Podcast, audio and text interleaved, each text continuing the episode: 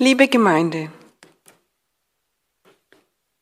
Scheherazad erzählt dem König Shajira jede Nacht eine Geschichte. Sie erzählt um ihr Leben, denn der König hat bisher jede seiner Geliebten nach einer Nacht umgebracht. Vor dem Morgengrauen ist Scheherazad an einer so spannenden Stelle angelangt, dass der König sie unmöglich umbringen lassen kann und die Fortsetzung am nächsten Tag hören will. Nach tausend und einer Nacht hat sie ihm ebenso viele Geschichten erzählt und drei Kinder geboren. Soeben habe ich Ihnen einen Rahmen erzählt.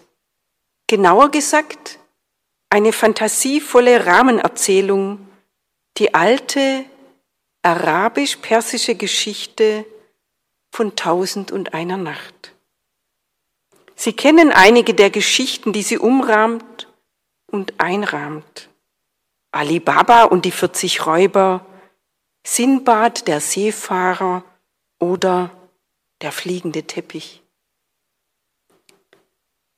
Die Rahmenerzählung von Scheherazad zeigt uns, wie die anderen Geschichten zu lesen, zu deuten und eben zu verstehen sind. Sie bildet deren Rahmen, stiftet die Form. Die Weihnachtsgeschichte von der wunderbaren Geburt Jesu in Bethlehem in einer Krippe beleuchtet ebenfalls eine Rahmenerzählung. Das Lukasevangelium rahmt damit zusammen mit den Geschichten vom Auferstandenen die Geschichte von Jesu Leben und Sterben. Ohne diesen Rahmen wäre die Geschichte eher düster. Ein Kind mit Migrationshintergrund, ein männlicher Nachkomme bildungsferner Eltern, ohne medizinisches Hilfspersonal geboren, unehelich und unordentlich, arm, ohne anerkanntes Asylbegehren, geboren an einem unwirtlichen und unbeschützten Ort. Ohne Rahmen wäre dies eine Geschichte des Scheiterns, der Gewalt, der Ohnmacht und des unsäglichen Leidens. Doch der Rahmen Stell die anderen Geschichten in ein neues, in ein anderes Licht. Wir kennen das. Wer den alten Rahmen entfernt und darüber hinaus denkt, kann ein Geschehen anders sehen. Mit einem Rahmen sieht eine Sache schon anders aus. Wer zum Beispiel wieder anfängt zu rauchen, nachdem sie oder er aufgehört hat, kann zwar sagen, es war ein Misserfolg. Wie anders klingt es aber, mit einem anderen Rahmen. Zum Beispiel so. Ich habe versucht aufzuhören und werde es wieder versuchen. Und vielleicht klappt es dann diesmal. Rahmen wiederum führen ein Eigenleben. Sie können immer wichtiger werden und das, was sie einrahmen sollen, erdrücken. Ob golden, glänzend, perfekt, auf Hochglanz getrimmt ob größer und prächtiger noch als das, was sie einrahmen sollen. Ihre Rolle wird immer einflussreicher in unseren Breitengraden. Ich habe mir vorhin auch noch den Rahmen dieses Bildes an der Seite angeschaut. Der ist ja auch ganz speziell. Es ist ein Rahmen, der gar kein Rahmen sein will, aber doch einer ist. Und zwar, es ist wie eingelassen, eine Nische, und es sieht so aus, wie ein spezieller, unsichtbarer und doch vorhandener Rahmen. Rahmen werden, wie gesagt, immer einflussreicher, immer wichtiger in unseren Breitengraden. Das Rahmenprogramm, der festliche Rahmen, die passende Umrahmung. Und besonders an Weihnachten hat die Sorge um den richtigen Rahmen ungeahnte Ausmaße erreicht. Lichterglanz, eine aufgeräumte Wohnung, festliche Kleider, die Versammlung der Familienangehörigen, Alles muss stimmen. Die Geschenke unterm Baum, die Dekoration, das Essen. Jetzt auch noch die Entscheidung, wie mache ich es mit Covid, mit den Geimpften und Ungeimpften in der Familie, mit Vegetariern, Veganerinnen und Menschen, die gern Fleisch essen und alle an einem Tisch. Manche bringt es an den Rand ihrer Kräfte. Den passenden Rahmen herzustellen oder die dazu notwendigen Zutaten zu besorgen, es ist nervenaufreibend, überhaupt einen Rahmen zu finden oder ihn zu erkennen. Es ist nicht immer leicht und manchmal ein Ding der Unmöglichkeit. Viele fühlen sich überfordert. Und vor allem die Frage, wie passen wir selbst in diesen Rahmen, in diesen festlichen, in diesen perfekten, in diesen aufgeräumten Rahmen? Nur zu gut kennen Menschen die Erfahrung, dass nur noch der Rahmen da ist und sich in ihm gähnende Leere auftut. Oder auch andersherum. Der gewohnte Rahmen passt nicht mehr. Der Rahmen hat Risse bekommen, ist in unzählige Einzelteile zersprungen. Es gibt kein gerades Stück mehr.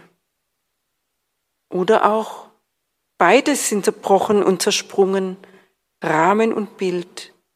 Nichts scheint mehr zueinander zu passen. Die Suche nach dem Alten beginnt, das Zusammensetzen, der Versuch neu zu bauen, zusammen mit Familie, Freunden, schön, wenn wieder etwas zusammenpasst, wenn Stück für Stück ein altes Bild neu erscheint und ein passender Rahmen für das eigene Leben gefunden kann, werden kann. Ein Rahmen auch für diese Weihnachten. Voller Sehnsucht ist dieser Weihnachtsabend.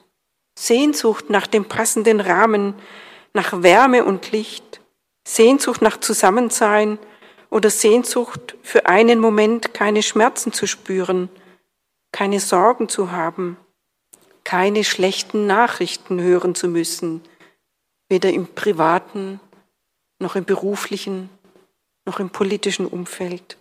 Sehnsucht nach Frieden an den friedlosen Orten der Welt und in der eigenen Familie. Der Rahmen, der uns und unsere Lebensgeschichte, unsere Sehnsüchte, Hoffnungen, Wünsche und Enttäuschungen einrahmt, sie in einen größeren Rahmen stellt, ist eben auch gerade diese Weihnachtsgeschichte. Sie fügt uns selber wieder in einen anderen Rahmen ein, voll Not, aber auch voller Hoffnung und Licht.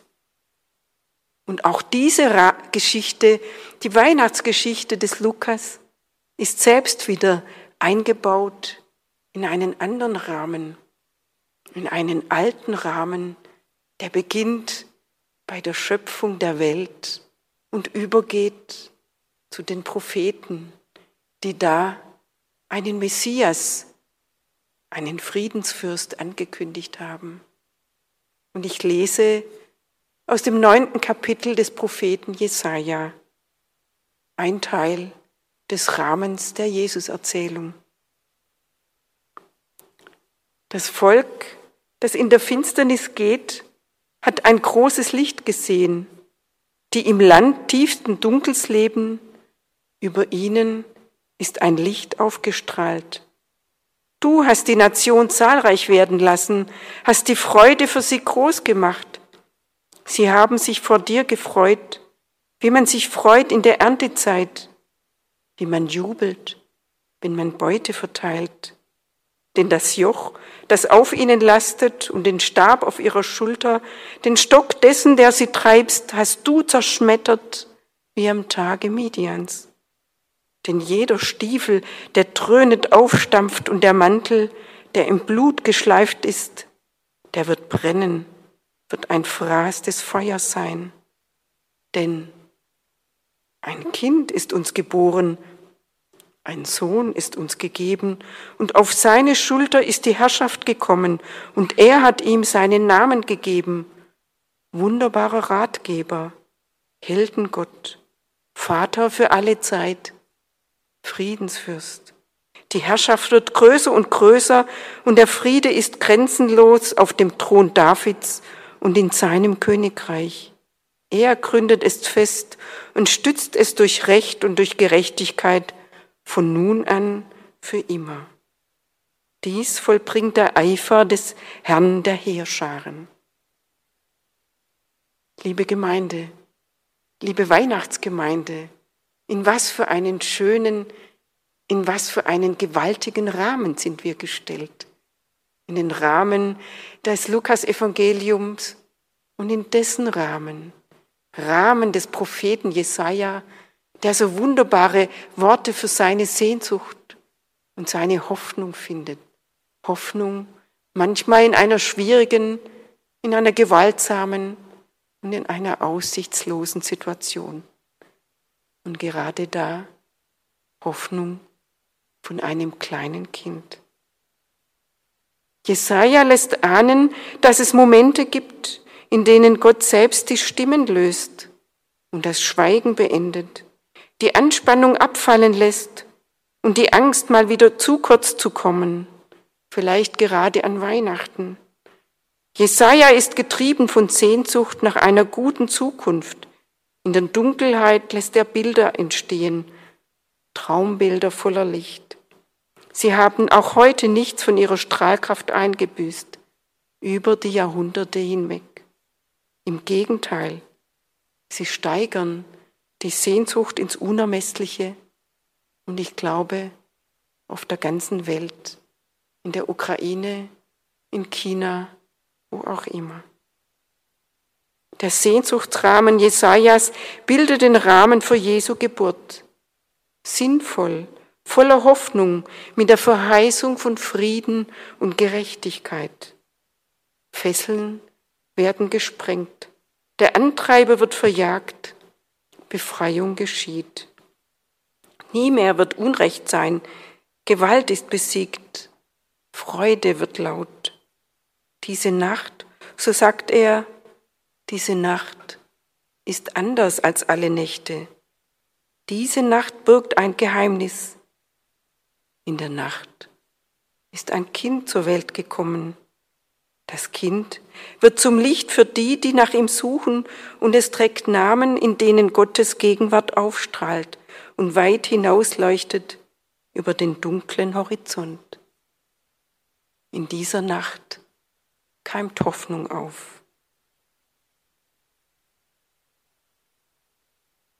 Ein sehr kluger Theologe, Fulbert Stefensky, hat einmal gesagt, Hoffnung ist ein großes, rundes Brot, das man zusammen essen muss.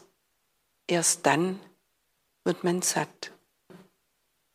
Hoffnung ist ein großes, rundes Brot, das man zusammen essen muss. Erst dann wird man satt. Und auch die Hoffnung, die Hoffnung an Weihnachten ist wie dieses Brot, das wir zusammen essen, weil wir diese Hoffnung teilen, die Hoffnung der ganzen Christenheit. Und erst dann, wenn wir sie zusammenteilen, so wie hier an diesem Gottesdienst, in dem auch ungeimpfte teilnehmen können, zum Glück ist das noch möglich. Diese Hoffnung können wir zusammen teilen und essen und werden satt, hoffentlich. Hoffen kann man nicht für sich alleine. Dazu bedarf es einer Gemeinschaft, einer Erzählgemeinschaft, einer Erinnerungsgemeinschaft. Dazu bedarf es einen gemeinsamen Rahmen, die Lieder, die wir gesungen haben, die Gebete, die Musik und die Erinnerung. Deshalb feiern wir Gottesdienste und deshalb sind wir Kirche. Wir lesen uns in die Erzählungen der Vergangenheit hinein, in die Visionen des Jesaja, in die Erzählung der heiligen Nacht, in der alles ganz anders ist als sonst und die Dunkelheit vom Licht verdrängt wird. Die Kirche ist bei aller Fehlbarkeit eine Gemeinschaft der Hoffnung. Sie ist fähig, etwas zu vermissen. Sie ist ein Ort der Langfristigkeit.